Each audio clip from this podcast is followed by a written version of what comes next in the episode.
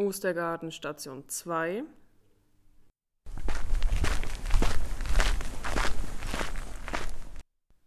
Als Jesus mit seinen Jüngern im Garten ankommt, bittet er drei von ihnen Ich habe Todesangst.